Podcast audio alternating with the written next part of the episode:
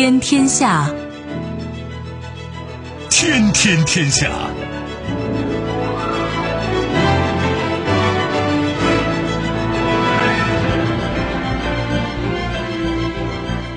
历史穿行者，新闻摆渡人，听众朋友，大家好，您正在关注收听的是《天天天下》节目，我是夏萌，和我一起陪伴各位的还有本节目评论员重阳。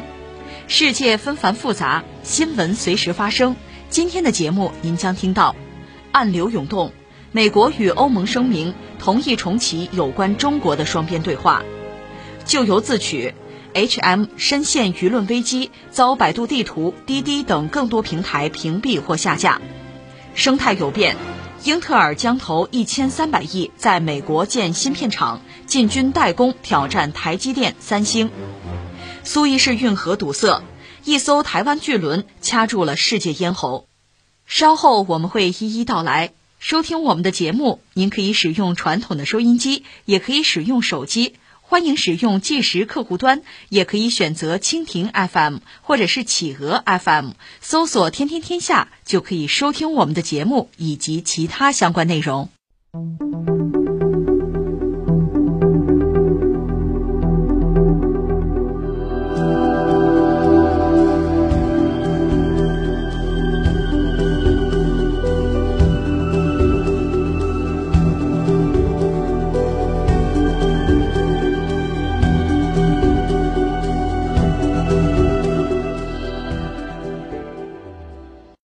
当地时间三月二十四日，美国国务卿布林肯与欧盟外交与安全政策高级代表兼欧委会副主席博雷利举行会谈。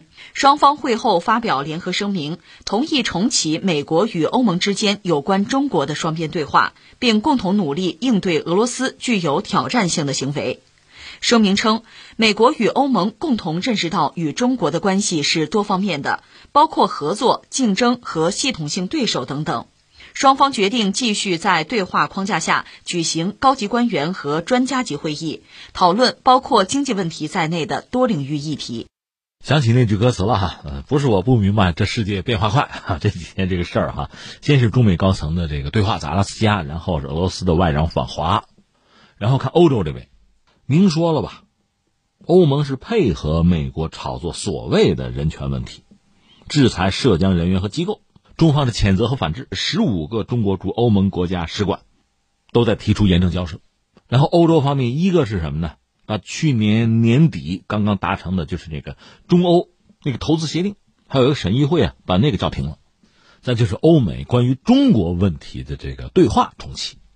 我们看这个新闻，就是这事儿，这个挺热闹是吧？挺热闹。我们聊聊这个事儿，我觉得三点吧。第一点呢，恐怕我们得说这个事情吧。呃，我们马后炮的讲，也不让人觉得多么意外。为什么？之前实际上是有兆头，是有迹象的，这是一个。再有一个呢，看看对方这这一系列的言行啊，我们不是以前有个说法吗？纸老虎，真老虎，有这个说法，可以我们加以分析。那等于说，也就看看将来会如何，或者说怎样应对，这么几个话题吧，一样一样说。先说欧洲人最近这个态度，对俄罗斯的态度也好，对中国的态度也好，确实在发生很大的变化。而这一切实际上之前是有迹象的。你可以看到，一个是涉及到北溪二号，一个就是说英国，可以拿他们做个例子啊。我们先说北溪二号，我们之前节目里聊过啊，在我个人观察呢，俄罗斯目前的地缘政治环境啊，就是战略环境并不好。俄罗斯周边这一圈国家。你看看他们和俄罗斯的关系，可能你也倒抽一口冷气，因为俄罗斯是要卖油的，卖油它有很多这个油气管线，它要途经很多国家，这些国家和它关系如果不好，把阀门一拧，它是卖不出去的。那我们说北溪二号很重要，你看绕开乌克兰直接到德国，这等于俄罗斯也可以破局啊。而且我们以前分析过，现在是可以输送这个天然气，将来呢，假设天然气作为这个化石燃料过时了、淘汰了，可以输送什么呢？氢。俄罗斯说：“我可以制氢，这个管道呃经过处理了。当然啊，你直接输送氢是不行的，因为它会腐蚀那个钢管啊。但是可以处理嘛？就将来欧洲人的能源还可以由俄罗斯来解决。对德国、对欧洲，它同样很重要。因为欧洲其实吧，跟美国、跟中国没法比，跟俄罗斯也没法比。它虽然说经济比较发达，但它其实没有太像样的能源的来源，特别是在这个化石燃料阶段，它没有，没有就得买买中东的。”中东是个乱局，买俄罗斯的，美国不高兴。那人家美国不高兴就要给你捣乱，捣乱呢，一个是直接对北溪二号进行制裁，一个呢就是渲染俄罗斯的威胁，这叫一打一拉呀。那么欧盟呢，实际上着了道了。我们知道，欧洲议会最终是否了北溪二号这个项目。其实这个项目基本上马上要建成，可以通气儿了。这个时候把它否掉了，这个事情既打击了俄罗斯，也打击了德国。这当然是正中美国下怀，或者说这一切就是美国安排的。美国得逞了，得分了，而欧洲人，特别是德国人吧，他等于说，在可预见的未来，等于是放弃了自己重要的发展的基本动力，因为没有燃料了嘛。你记得德国人还搞什么工业四点零？你那成了西北风四点零了。但是你发现德国人也没有办法。第一呢，呃，德国是个战败国。你在国际上，在欧洲也好，在全球也好，特别是针对美国吧，你的话语权是不足的。第二呢，默克尔要下台了，默克尔老政治家呀，但是你该下台了，而他的继任者不大可能有他那样的就丰富的经历啊啊背景啊啊经验啊，恐怕是欠缺的。所以德国到默克尔之后，很可能就泯然众人矣。虽然在经济上，在欧洲可能还一枝独秀，或者叫一马当先，但是在政治上。比默克尔时代啊，恐怕是一个倒退，他缺乏自主性。那么第三呢，德国今天的政治和当年也不一样了，当然不是纳粹时代了，他也是所谓西式民主嘛，他也是有各种各样的声音啊，这对默克尔本身是个制约，而默克尔自身啊也有他的局限性的。那我们知道北溪二号现在等于搁浅了嘛？呃，直接的原因。就是那个纳瓦利内，俄罗斯那个所谓反对派，其实这个事您想想也很可笑哈。连他带之前那个斯克里帕尔，与英国发生的那个针对前俄罗斯的这个间谍，包括他的女儿遭到也是诺维乔克那个神经毒剂的攻击。你说要么就是俄罗斯这个药啊过期了，要么就是俄罗斯特工太蠢，太不专业。诺维乔克那么大的毒性，这帮人就毒不死。但这个账必须算在俄罗斯身上。最终，欧盟在能源合作，就在北溪二号这个问题上，和俄罗斯等于也是割袍断义了。我什么意思呢？中国和欧盟签的这个呃投资协议吧，这个我理解，它还不是性命攸关，它叫锦上添花。但是能源这个东西可是性命攸关的，这玩意欧洲都敢放弃，况投资协议乎？所以北溪二号的命运呢，其实就是不是预示着欧盟在转向？要站队，要重新选择。那还有一个国家刚刚脱离欧盟啊，那更典型就是英国了。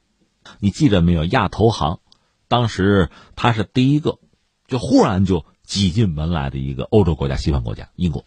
第二个呢，所谓人民币离岸中心，伦敦金融城啊，英国和中国打得非常热络。第三是什么呢？中国和法国是有合作，在英国呢给他建设核电，而且呢，未来从远期目标讲，中国的那个华龙一号有可能在英国落户。你记得当年？呃，中国驻英大使刘晓明先生就说，刘先生当时和英国的记者对话的时候，何等的豪情壮志啊！英国记者就问：“那我们英国要在你们中国建核电站呢？”那说欢迎啊，但是你们有人吗？你们有技术吗？你们有钱吗？当时是这么问他们的吧？所以我说这三点足见，其实，在欧洲国家之中，作为真正最老牌的帝国主义国家，英国和中国是有很密切的交往和合作。说到底呢，在美国允许的范围和空间内。英国愿意想办法让自己的利益最大化，但是现在确实格局发生很大的变化，英国也在重新选择、重新站队。英国从某种意义上讲，哈，呃，它也像欧盟的一个缩影。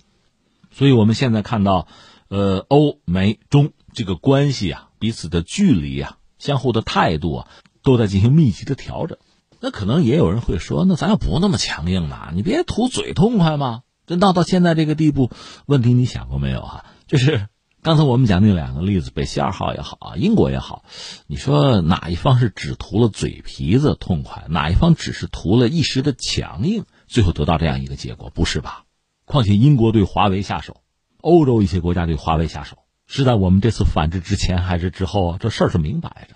另外有句中国老话嘛，就是匹夫无罪，怀璧其罪，不是两句硬话的事儿。一九七二年尼克松访华的时候，中美关系怎么样？那硬话说的少吗？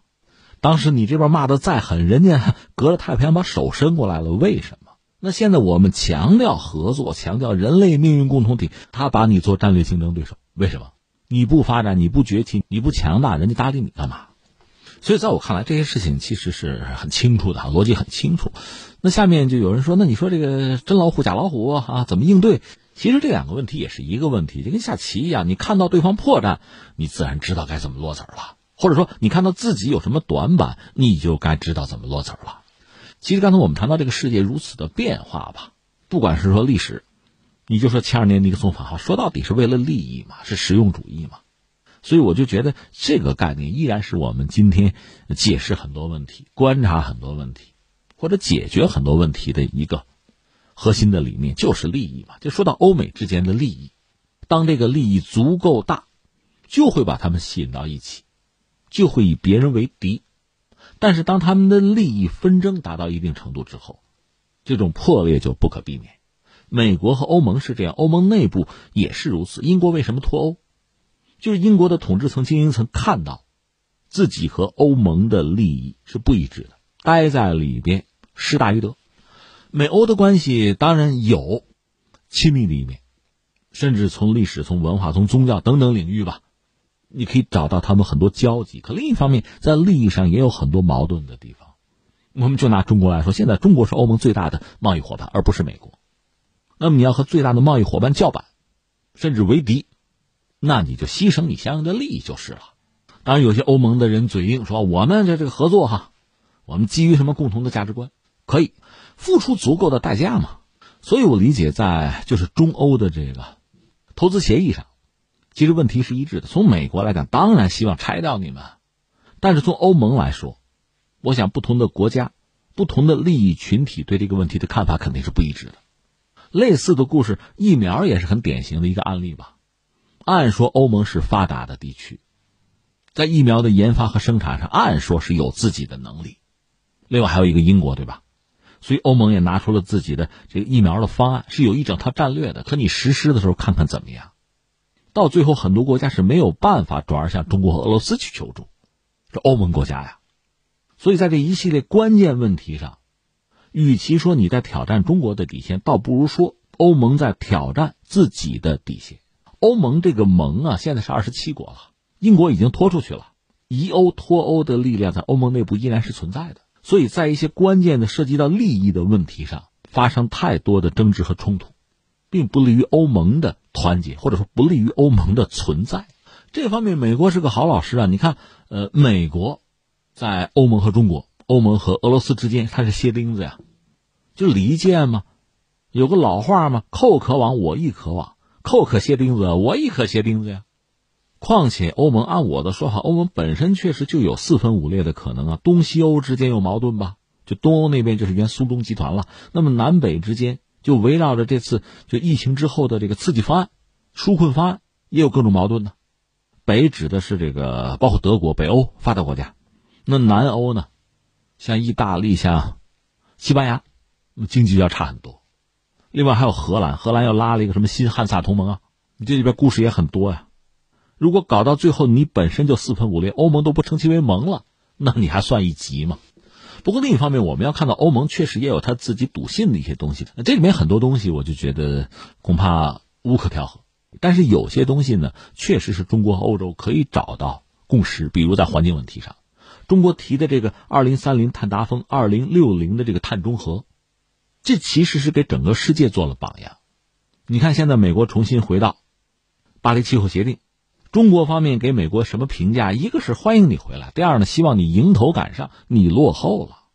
而这个问题上，其实欧洲和中国是走在前面的，在这方面展开合作也是完全可能。或者说，你要从人类长远利益来考虑，这个合作包括中美的合作是必须的。昨天我们曾经聊到这个问题，我特别谈到那个学者就是鲍永健吧。他不是有一个想法，就是说碳中和指数。说到底，碳中和指数是需要制定的，就像 GDP 一样啊。我理解，那将来就是通行证啊，就是绿码啊。现在全球化叫预错，但是将来新的全球化就再启动、再起航的时候，这些东西是至关重要的。那么话语权要掌握在我手里，而且我坚信呢，就是将来我们奔着这个绿色能源走。一个是核电，我们这方面技术不但不落后，而且还很先进。对吧？另外，就说比如说风电，就说太阳能，它实际上还是一个制造业问题，它已经不是一个能源的开采和运输问题了。这恰恰是我们的长项。这是一个。第三呢，又说到美国，其实欧洲自己主动啊，自愿把自己放到了一个从属的地位。那么中美的关系在进一步演进过程之中吧，所谓战略竞争对手，互为战略竞争对手这个格局吧，已然形成。但竞争毕竟不是简单的敌对，那其实是一个又斗争又合作的一个格局。所以欧盟恐怕也在观望。如果在某些领域，比如环保领域，中美合作，那欧洲人可能自以为就拿到了美国签字啊许可，拿到了这样的通行证。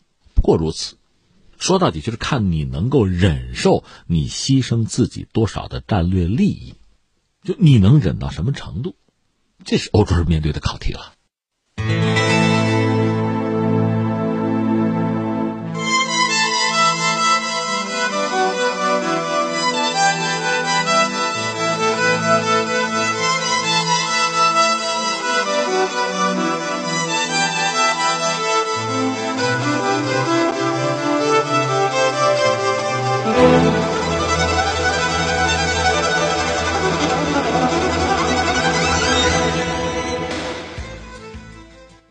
面对瑞典快时尚集团 H&M 抵制新疆棉花一事，国内互联网科技公司采取了相应行动。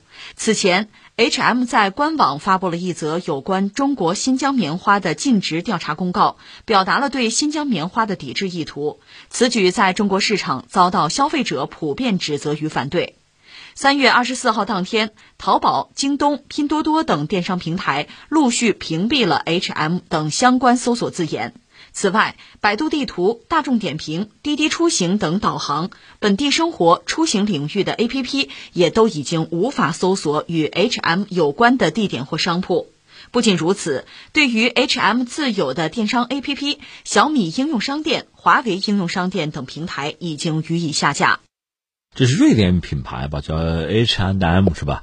呃，把这事儿放在一边，我扯两句别的。我想起一个人来，可能你想不到，我想到谁了？霍顿。澳大利亚那个泳坛名将嘛，霍顿，他不是一直跟孙杨不对付，看不起孙杨，呃，他就是觉得孙杨是这个吃药嘛，吃药的骗子啊，呃，都不能接受和他一块上台领奖。你怎么看霍顿？今天我们不谈孙杨这个事儿啊，我们就说霍顿啊。我愿意把他想象成一个就是纯洁的，就像一张白纸一样的一个少女，一个小姑娘，就是坚持真理、坚持正义。我愿意这么理解他。但是问题在这儿哈，第一个。如果他和孙杨是一个竞争对手的关系吧，这事儿就就得仔细去考量了。他这个坚持真理啊、正义啊、纯洁啊，靠不靠谱？他到底出于什么动机和立场？因为他和孙杨如果竞争对手的话，这个事儿我得多问一句，是吧？你到底出于什么动机、什么目的？这是一个。如果这个我还看不清楚，那我还有一个标准，就是说，如果按照霍顿所说，孙杨不吃药吗？兴奋剂吗？那我看不起他，他不干净。好。按照这个标准，其他国家的运动员，尤其是西方国家，特别是澳大利亚的运动员，如果也吃药，你什么态度？你至少应该是就是怎么对待孙杨，怎么对待他们。如果你做不到，那你不纯洁，你不干净。啊，还有一个问题我也得提出来，就孙杨到底吃没吃药，这个你说了不算，甚至孙杨自己说了，很多人也不会信。那就真的需要一个权威的机构，真的是公正科学的拿出一个能够站得住脚的，能够向历史有交代的，是需要这样一个结论。我想这样才好。那我说到这你就明白，我说霍顿这个人这个事儿，其实说的还是这个呃 H&M，也包括其他一些。现在可能我估计有网友会去查会列哈，除了这家企业以外，还会有有相当多的企业。你说是这个，呃，政治表态也好啊，投机也好啊，甚至就是纯洁的像少女一般啊，也许吧，可能还会有一些企业，但这些企业做的是什么呢？又挣中国人的钱，又污中国人的名，所以在这样一个状况下，中国不管是从官媒到民间，不管是从企业还是到消费者吧，有自己的一个态度，我觉得再正常不过了。兵来将挡，一切都是顺理成章。你这么做，我这么做，下棋一样，你这样落子我这样落子这叫理所应当。所以说，这样一些企业在中国遭到就是民众啊、消费者的抵制，这叫正常。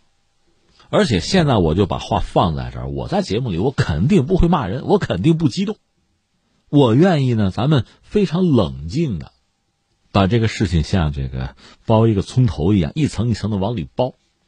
我为什么特别举霍顿这个例子？你看啊，三点。第一点，我们说，假设她真的是一个纯洁如白纸一般的少女，我心中就是正义，我就要站在人类道义的制高点上，特别好，特别尊重你啊。那我觉得我们要做的是什么呢？就要非常清晰的了解事情的真相。就像我们常说的，我们绝不放过一个坏人，绝不要一个好人，对吧？我这个态度没有问题吧？那么相关的企业真的就需要哈，去想办法获悉、去了解这个真相。我们知道这段时间一些西方国家对中国各种各样的就抹黑啊、泼脏水、污名化，当然这是我们中国人的判断啊。我们为此有我们的情绪，我们也承认有一些其他国家的企业，一些西方人，人家和我们状态不一样，也没有这种情绪，这没有关系。但是获悉、获知真相，根据这个真相再去做判断，这总是应该的吧？这叫实事求是。我们退一步讲，就是所谓西方有一告五，还有一诉呢。你只听一面之词，就对中国做出很不负责任的判断，这本身。我想对人权也是不负责任的。说到这，我就想起西方人对这个就涉疆问题吧，一系列指责吧，一系列的罪名啊，我看了看也挺可笑，我就不一一的重复了。就这些事情对中国来讲吧，我们用个词叫莫须有，对吧？但是在西方国家历史上，这些事儿哈，你拿种族灭绝来说，这他们是真干过呀。你问问美洲的印第安人，咱就说虐待虐杀平民，你问问澳大利亚的军队在阿富汗干的事儿。这中国人画了张画，这他们就受不了了，也没听说哪个品牌站出来要制裁一下啊，表个态啊，纯洁少女啊，道义制高点呐，所以你会觉得这个事儿就特别荒唐，特别滑稽了。我记得以前我们聊过，就是亚美尼亚、阿塞拜疆打仗的那个时候，土耳其不是支持阿塞拜疆吗？他和亚美尼亚不是有仇吗？那挖历史，我们知道有一个说法啊，说奥斯曼土耳其。注意，不是今天的现代的这个土耳其，是历史上的奥斯曼土耳其对亚美尼亚人进行过种族灭绝式的大屠杀，杀了一百五十万人。这个事儿土耳其是肯定不承认，到现在也不承认啊。那么这个事儿联合国是认的啊。我今天不和你争论有没有这个大屠杀，我说的是美国人的态度，就特别有意思。美国和土耳其不对付，是拿这个事儿压土耳其，就是你从了我，我美国就不承认这件事儿；你不从我。我就说有大屠杀，有，他是拿这个所谓的大屠杀这个事儿啊，去要挟土耳其，这就好玩了。那你这副嘴脸，你让人怎么接受？刚才我们讲到霍顿哈，我希望啊，他是一个纯洁如少女一般的人嘛啊，站在道义制高点。但是我说了，如果你就是讨厌孙杨、抵制孙杨，可以，前提是你真得有把握啊，就判断他确实是吃药了。而且你感觉没用，就如同孙杨说他没吃药，你也不信一样。这必须有一个非常客观公正的调查的结果。可刚才我们说了这么半天，那我请问那个 H and M 说到底你不过是拿到了一些西方媒体的，在我们看来就是造谣，就拿他们一些言论说事做依据就行了，不负责任嘛？你总也可以听听中国，你说官方也好，媒体也好，甚至公众也好。甚至新疆人也好，你总得听听各方的说法吧。就像前两天我看这个外交部的发言人华春莹，就跟西方媒体的交流，就是这看乐了嘛。说你看，你们一方面说说这个种族灭绝，另一方面说这个新疆这家庭生了七个孩子，你给我解释一下，你编瞎话会编点行吗？专业点可以吗？所以这是我们刚才说的一个啊。另外，我特别要强调，霍顿那个人，他和孙杨他还是个竞争关系，都是游泳运动员，那这个事儿就更好玩了。不要说游泳运动员啊，就是霍顿。假设你是一个粉丝，你是霍顿的粉丝，比如说啊，或者你是孙杨的粉丝，你的话我听起来都得琢磨琢磨，我都不敢轻易的相信啊。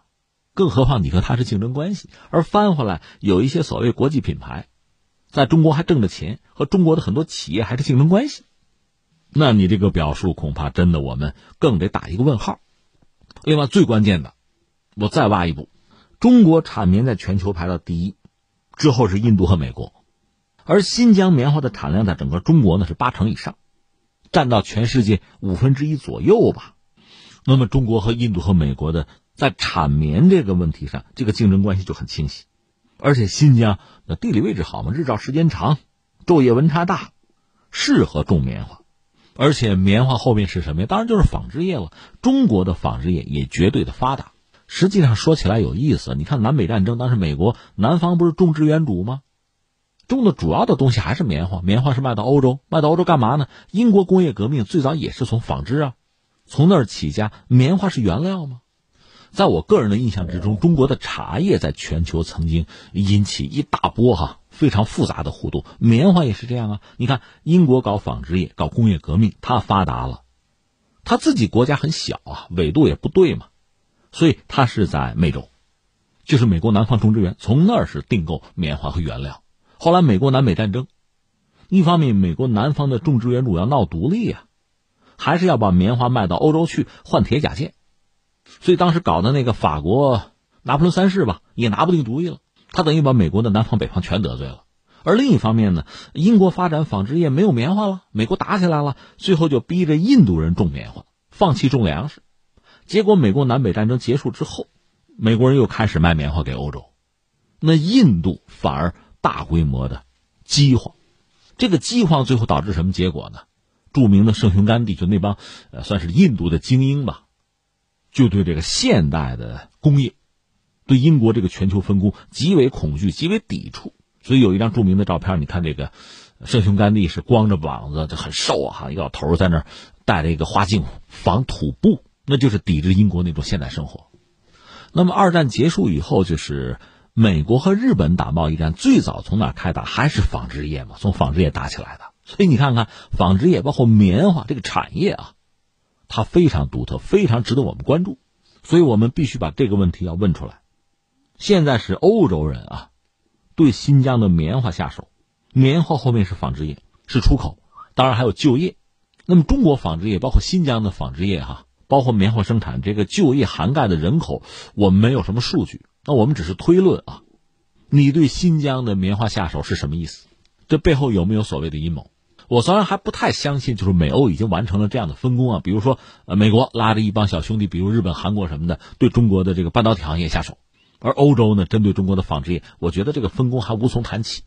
也许将来会形成这么一个格局，但是现在针对新疆的这个棉花，进而对呃相关的纺织行业有某种打压，这是不是阴谋的一部分？那你想，一方面啊，就是你打压了新疆的这个棉花生产，进而是纺织业。影响到就业，那可能真要制造人道主义灾难啊！你不要保护人权吗？你带来的结果是什么呀？这是一个。另一方面，打击中国的纺织业就业，打击了中国的经济，谁得益啊？这个问题我们要问出来啊！这种可能性，我倒觉得，呃，不能排除，需要警惕。顺便说一句，这个所谓 H and M，这是一个瑞典的服装企业吧，时尚品牌吧。它后面有谁呢？大家能够查到一个叫做 BCI，BCI 全称叫做良好棉花发展协会，号称是世界上最大的棉花可持续发展非营利组织。截止到二零一九年年底吧，就是这个 BCI 它认证的所谓良好棉花占全球棉花产量的五分之一。那这个 BCI 一方面它不控制产能，再就它也不掌握技术，另外它不接触市场，是一个 NGO 组织，它是从世界自然基金会。脱胎而来，落户在哪儿呢？落到瑞士，那它靠不靠谱？背后是谁在控制？它对于棉花本身质量这个最基本、最重要的指标，它都谈不上。它要干什么？它认证全球整个这五分之一的棉花。你听听，这不是个笑话吗？呃，昨天其实今天节目我还会聊到，这个毕永健先生不是他有一个建议吗？就是我们可以搞这个碳中和指数吧。那我们搞好不好？标准我们来定好不好啊？哪儿冒出这么多莫名其妙的标准啊？还说回到这个 H&M，前些年嘛，二零一六年就广州市的工商局发布一个二零一六年流通领域服装商品抽查结果，抽了八十二家生产企业生产的一百八十三款样品，六十七款商品实物质量不合格，其中不乏这个 H&M，还有什么 ES，还有增智等等哈，很多品牌了，而这个 H&M 是排在首位。话说到这儿，可以做个结尾了吧？三点，第一点，我想说什么呢？国内的民众啊，消费者呀，对类似这样的这个企业啊，这种反感、这种愤怒是可想而知，是完全能够理解的。而且，个人以为哈，这种企业就碰瓷儿的企业，又占你的便宜、挣你的钱，还抹你的黑、砸你的碗，这样的企业显然不止他一家。那就看一看吧，找一找吧。而且与此同时，我希望。这对国货来说应该也是一个机会，应该被很好的把握住。第二呢，刚才我们谈到，这是打击新疆棉花，棉花后面是纺织业，还有就业，还有社会稳定等等等等，这是一个链条。这个链条是不是有意无意的已经被某些人开始算计？他们的行动有没有后手？我觉得我们有高度的警惕，而且做充分的准备，包括反击才好。第三，这样的事情，我觉得更应该提醒我们呀。要以更开放的姿态面对整个世界，什么意思？要让整个世界更多的了解真相，对那些在追求真相，甚至勇于替我们发声的朋友，要有尊重，要有支持。比如这两天我看到一篇文章，是写一个法国人，叫做马克西姆·维瓦斯，他被认为是一个斗士，他揭露了很多西方的媒体也好，其他什么机构也好啊，不为人知的秘密。包括他写过一本书，就是揭露所谓记者无国界组织隐秘的一面。但是法国乃至西方媒体对这个组织本身，那是供着是不敢得罪的，所以对这个人的书也视而不见。那这个维瓦斯追求真理，说了很多维护中国的话。我们知道，这在当前的西方是非常需要勇气的。这样的人是值得我们钦佩的，是真正的朋友啊。所以，我想我们应该以更开放的心态面对整个世界。一个要对得住我们的朋友。第二，我们是市场国家，我们拿产品和服务说话，我们拿市场占有率说话，我们绝不能够把市场拱手让给他们，那正随了某些人的心愿。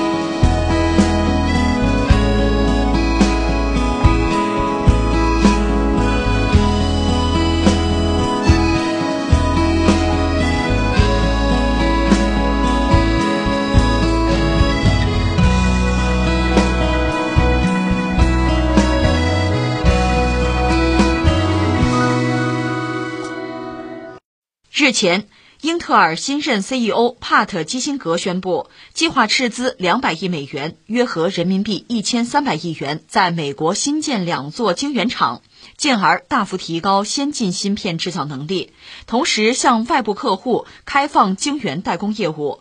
这一消息迅速引发媒体的关注。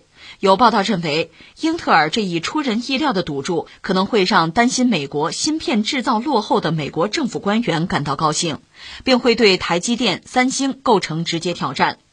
在基辛格表态晶圆代工业务将追求苹果这样的客户后，资本市场迅速做出反应。不过，也有媒体直言，英特尔过去也曾尝试开展代工业务，但收效甚微。啊，这个要按咱们现在网络上标题党的写法，肯定就是英特尔怒砸二百亿哈，去杀入这个晶圆代工行业。其实说到底，就英特尔这回下决心，等于说是在这个领域啊，晶圆代工这个行当投了巨资，要具备相应的能力。有人讲这要直接挑战台积电，实际上这就意味着全球半导体这个产业吧，这个生态发生变化，或者说整个这个链条啊发生很大的变化。当然，我也看到，就是台积电方面高度的关注吧。但是很多学者大概表达个意思是说，挑战不了，挑战不了。我们还是有我们的优势啊。就台积电表达这个态度。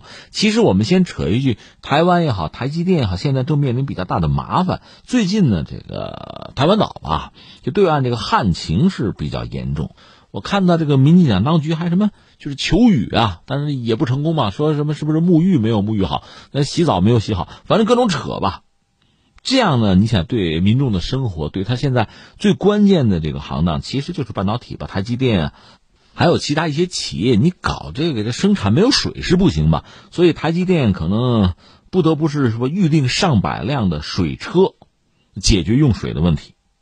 这也是怒砸两亿元吧，就是新台币吧，这个折合人民币是四千五百八十四万元，就拉水啊，整个全台用水就吃紧。所以，纵使像台积电呢，在这什么晶圆代工这个领域，在全球翘楚啊，即使如此，你毕竟是在这片土地上生存，这片土地缺水，你可怎么办？唯一啊，只条明路还是背靠祖国大陆，这是它唯一的，也是非常好的一个生存发展的基础。如果在这儿你要是糊涂了，那也没有办法。那翻回来，我们再说英特尔，英特尔其实就是想搞晶圆代工，就搞自己的厂子呀，在这个领域希望有所建树，这不是第一次了，之前有几次雄心壮志啊啊，投资啊，叫停啊，有这么几次了。但现在看来，这次确实是下了决心。有一个背景，有人说叫什么叫四面楚歌，就英特尔现在啊，没有办法。一方面，我们要说它确实是在半导体市场上吧，老牌帝国啊，依旧强大，而且做所谓云转型啊，什么五 G 啊、物联网啊，它带来很多这个云计算的需求。英特尔的芯片是在大举的进入云端啊，什么数据中心啊、服务器领域啊。它那个 CPU 的势力范围应该说相当不错，甚至有人说叫铜墙铁壁。但是还有一些新玩家登场，各领风骚没几年吧。而英特尔本身呢，当然也成为很多人觊觎和挑战的对象。再一方面，刚才我们讲四面楚歌是什么意思吧？就最近这几年，英特尔在布局上，它这个 CPU 这算主战场，受到像这个 AMD、ARM 一系列的挑战，在这个人工智能啊。AI 啊，五 G 这些领域受到什么英伟达呀，一系列的互联网巨头的冲击。另外，苹果人家自研电脑芯片呀，这是要替代英特尔 CPU。另外，英特尔这个十纳米、七纳米的制程推进多次是在延期，做不下去，所以大家会对它有质疑。所以这回这是下了决心。当然，还有一个大背景就是现在全球芯片荒，直接影响很多的领域啊，包括汽车。当然，也有人指出，就英特尔本身吧，它代表一种叫做 IDM 模式，叫层领风骚。这个 IDM 是个这个概念简称吧，就是整台设备制造，芯片从设计到成品整个流程，这个过程都是由制造商来负责。这种模式呢，保证产品从设计到制造环节一体性。甚至那个 AMD 的创始人。就桑德斯说过一句名言啊，就在这圈里哈，一九九四年说的，说拥有晶圆厂的那才是真男人。但是台积电呢，确实打出一种新玩法，第三方代工，这样芯片设计制造呢，就是可以单独成为业务，就切开。大量的创业公司呢，就进入芯片界吧，它门槛等于低了。什么英伟达、什么高通啊、联发科呀，就这么搞，包括 AMD，它是跟呃。台积电合作了，台积电现在能做到这个三纳米啊，所以这个确实很厉害了。它现在就台积电在全球的晶圆市场上，呃，占到半壁江山，份额是超过百分之五十的。呃，然后是三星，三星排到第二，再之后是联电，而英伟达现在呢，升级自己原来的这个 IDM 模式，就是加大和第三方代工厂的合作，同时自身呢也要投入到第三方代工当中。但这里面我想有一个背景，确实是就说到美国人吧，半导体这个行当和美国人有着密切的关系。我们讲过嘛，肖克利嘛，最早拿那个诺奖，就是因为半导体。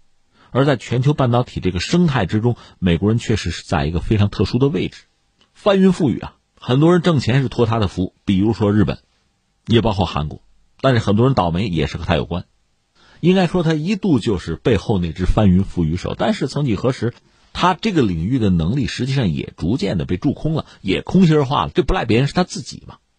而像台积电这样的，就代工的第三方代工，反而在制造能力上，这算是真的绝对高端的制造能力上，确实达到相当的水平。所以今天美国回头一看，说芯片对外依存度也非常高啊，尤其依赖亚洲啊，所以他也惊出一身冷汗。在特朗普时代呢，和中国打贸易战，在科技上想脱钩。那么美国。一看自己也是容易被卡脖子，芯片这个领域，你要说起来，它貌似很强大，但实际上你说卡脖子，它也很容易被卡，所以他在政策上也有自己的导向，而英特尔现在等于说是迎合了美国政府在这个领域的思考，就是要强化半导体的制造，这个从美国国家这个层面，到英特尔自身的需求上，应该说是吻合的，是一致的。目前我查，美国在半导体市场上还是在一个领先的地位吧。美国拥有大概全球将近一半的半导体市场份额，高研发投入。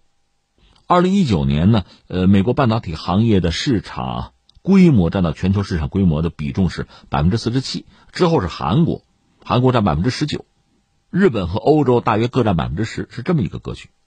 那美国的公司占很大的市场份额了，中国半导体市场之上，美国公司占百分之四十八点八，在美洲呢，美国的公司占的份额是百分之四十三点六，在欧洲呢，美国占到百分之五十。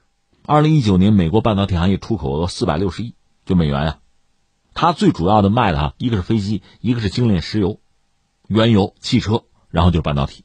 不过即使如此，刚才我们讲到，它也有自己的短板。它算了算，就是半导体这个制造的环节，台积电是占全球主要市场，而且中国作为新兴市场吧，科技产业逐渐在崛起，美国人感到很大的压力。那在二零二零年的六月。美国参议院有两项法案吧，一个就是为半导体生产创造有效激励措施，这是个法案；还有一个美国晶圆代工业法案。这政府拉动嘛，态度很明确。那拜登刚刚上台，二零二一年的二月份就签了一个行政命令，对半导体芯片、电动汽车、大容量的电池，还有稀土矿产、还有药品这个供应链要做为期一百天的审查。所以在这个背景之下，英特尔打算一展身手了。刚才我们也曾经谈到说，像。台积电哈，包括一些专家算来算去，说自己的优势依然。英特尔搞的肯定三纳米以下吧，就很先进啊。但是这需要时间呢，二零二四年之前你没有可能啊。我还看到一些这个技术流的分析，就是把台积电的各种优势哈，呃，不光是在技术，还有管理上各种优势列得很清晰啊。就说这个英特尔不行，我理解吧，一个是英特尔既然杀入这个市场，自有它的算计和道理，而且谁也不会告诉你新进来的一个就是菜鸟啊，什么都行。中国也是一样啊，我们在这个领域现在大举投资，有自己的理想，担心被卡脖子，但是并不是说一夜之间我们就能怎么样，这毕竟是一个开始。所谓良好的开始是成功的一半哈，这是一个我要说。再一个我要说什么呢？你不要小看美国人，他不一定按牌理出牌，因为在全球半导体这个生态里边，他地位很独特，他把持着很多节点。如果他真下决心和你竞争，甚至在竞争中想把你打败的话，他未必要择手段，更何况很多规则的制定，他享有某种优先权。总而言之吧，呃，目前我们看到，半导体这个领域这个市场吧，确实是高投入、高回报也高风险，而且正在剧烈变动之中。当然，我理解对我们的企业来说，这未必不是机会。如果一切平衡都很难被打破，所有固有的格局。都是铜墙铁壁的话，那怎么可能会有变化？怎么可能会有机会啊？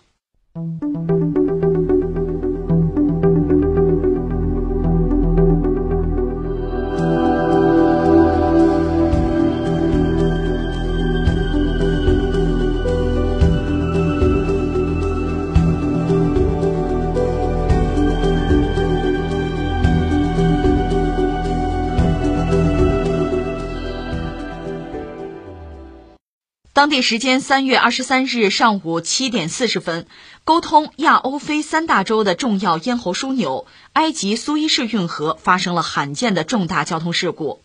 长荣海运的集装箱轮“长次号”突遇事故，四百米长的庞大船体横沉，完全堵塞了运河的南北双向航道。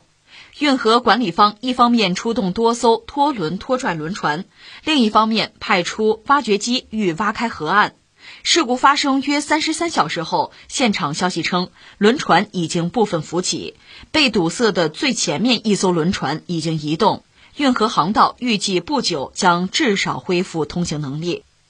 每天全球百分之十二的总贸易量、百分之八的液化天然气和一百万桶石油都要经过苏伊士运河，全球贸易的咽喉枢纽彻底瘫痪，越晚抢通，就越会对全球贸易造成恶劣影响。哎呦，这个事儿确实太太让人意外了吧？你看，疫情爆发以来吧，其实一个是全球范围内吧，就是航运本身受到很大的影响，不光是航海，就是航空运输也受到很大的打击吧。这是一方面啊，就需求在降低，市场或者经济都在萎缩。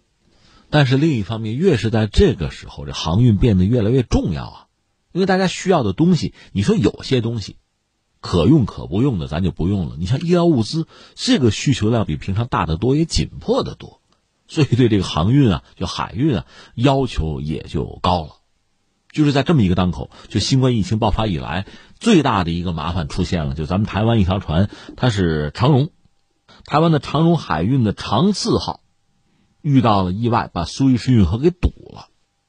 那你说怎么回事呢？一个是呃长荣方面，另一方面苏伊士运河方面吧，呃给的基本上同样的一个解释，就是沙尘暴。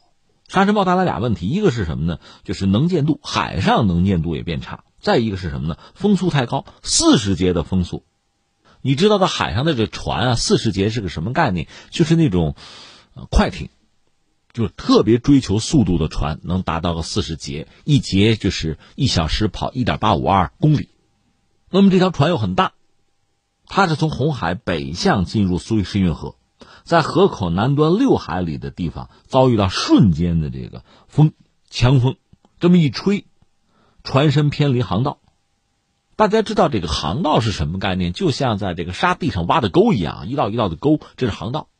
你偏离了航道之后，这个深沟可就变浅了。这个苏伊士运河也相当于一道沟吧，相对比较深的沟了。它就像一个倒梯形一样，哎，你要在这个河北省会石家庄，你知道那个民心河，这是一条人工的啊，流经省会的这么一条这个叫河吧，它那个截面就是倒梯形。你想船吃水本来又深，你偏了之后，这不一下子就搁浅了吗？这船有四百米长的，整个把这个苏伊士运河给堵住了。而且到我跟你聊这个话题的时候，应该还没有脱困，这不好脱困呐。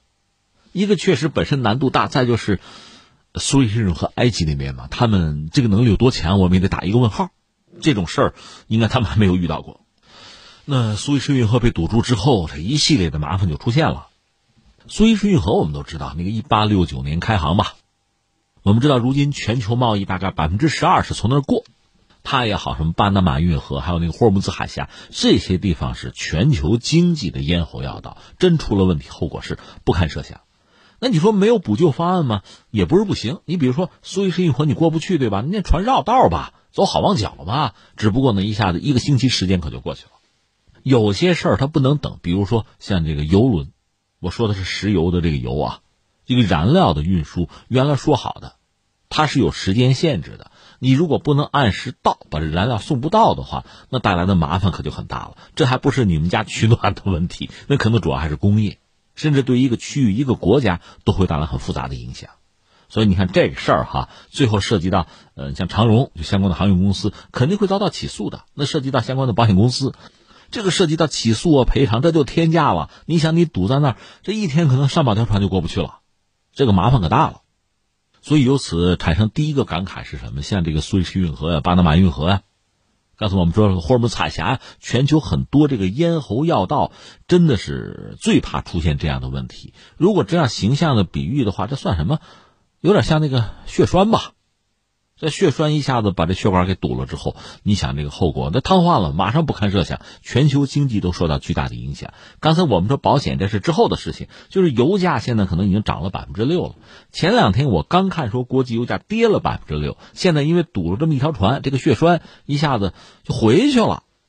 这全球的油价，如果说你还不能脱困，二十四小时、四十八小时再往后拖的话，这个麻烦会非常之大。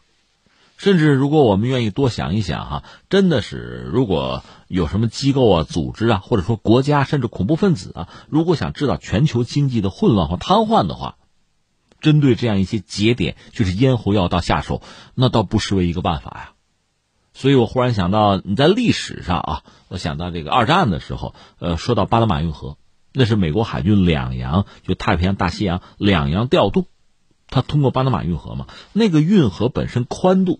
它是有限制的，所以说美国海军的舰船，你做多长没人管，但是宽度不能超过三十三米，一旦超过过不了巴拿马运河。所以你看，这个美国那压滑级战列舰是二战之中最大最新的吧，长度超过二百七十米，宽度不能过三十三米，就这个原因，受长受长的。而且你看，日本人作为美国主要的这个对手，太平洋战争嘛，他也知道美国人那个船啊要经过巴拿马运河，可以把大西洋的船调到太平洋，自己压力就变大了，怎么办呢？我能不能把这个巴拿马运河给毁掉？日本人有这个想法，非常疯狂了。他们最后专门搞了这个，这也是世界上独一无二的这个潜水航空母舰，就是潜艇啊，能带飞机。那个飞机叫晴岚，名字挺好听。目的就一个，就平常是拆解的，放在那个潜艇的各大桶里。那个潜艇也是全世界最大的。日本潜艇代号是一，就是汉字呃引加个单人那个一一四零零四零幺。潜水航母带着飞机，就去炸巴拿马运河。这个事儿险些成功啊！当时日本前天也没有油，从中国青岛弄的油，然后到了攻击阵位，正准备动手的时候投降了，日本投降了，所以这事儿没成。这是轰炸巴拿马运河，差点。后来你看，在二零一四年克里米亚危机的时候，呃，俄罗斯呢也干了一出挺有意思的事情，把一条老船，就是卡拉季巡洋舰啊，拖过来，在那个萨瓦斯托波尔，在那儿的航道自沉。这条船沉下去之后，整个把航道就封了。当然，后来这个克里米亚回归之后，俄罗斯又把那条这个老船卡拉季巡洋舰又捞起来了哈。所以你看，这是一条单独的玩法，在海上啊，涉及到航道，什么港口啊、运河呀。其实是很脆弱的。这次这个事儿确实又给大家上了一课，估计今后对这个航运业界、对这个航运公司、呃的保险公司、对运河的管理部门啊、管理机构，这可能都是一个提醒或者一个教育吧。那顺便说一句啊，就是为什么出这个事儿？我也看到有些西方媒体的思考哈、反思啊，就是船造的太大了。这确实是一个问题。二战以后吧，这个船，你看这次这个船长四号，它是集装箱船，巨型啊，长四百米，宽度将近六十米。造这种大船的能力，当然中国人也有，我们也不是没有造过啊。有客户有需求就造嘛。船越造越大，装的东西越来越多，那当然你经济性就好，跑这一趟值嘛。可是对全球一些关键的节点，就比如运河呀，真要形成威胁，撞了或者堵了，就沉掉了。那麻烦可就太大了。另外，船也未必是做的越大越好。比如中国当年有条船叫夏元红十号，我们那时候其实经济基础比较弱嘛，七八十年代的时候，所以我们这个船一条船造出来，万吨级的船，让它承担非常多的功能。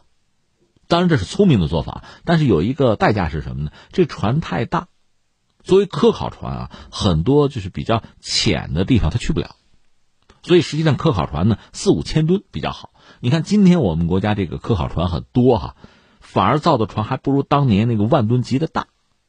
你说这不退步吗？错了，这恰恰是因为科考船本身的职能决定的。所以将来我们估计，像这个苏黎运河啊、巴拿马运河啊，恐怕会重新考虑这个船的吨位和安全性。另外，刚才我们讲到了，对于全球经济，对于某些国家的经济，呃，另外对于全球的能源的价格等等吧，这些突发事件会带来非常大的影响。那么，在全球这种博弈啊，国家之间、经济体之间博弈越来越激烈的这个背景之下吧，是不是有些人会铤而走险，会有一些极端的手段呢？通过这种方式，就可以对很多国家乃至全球的经济造成一个巨大的影响。这里边就有人笑就有人哭嘛，有人有损失就会有人得利啊。所以这个事情，我想对方方面面其实都是一个警告，都是一个提醒。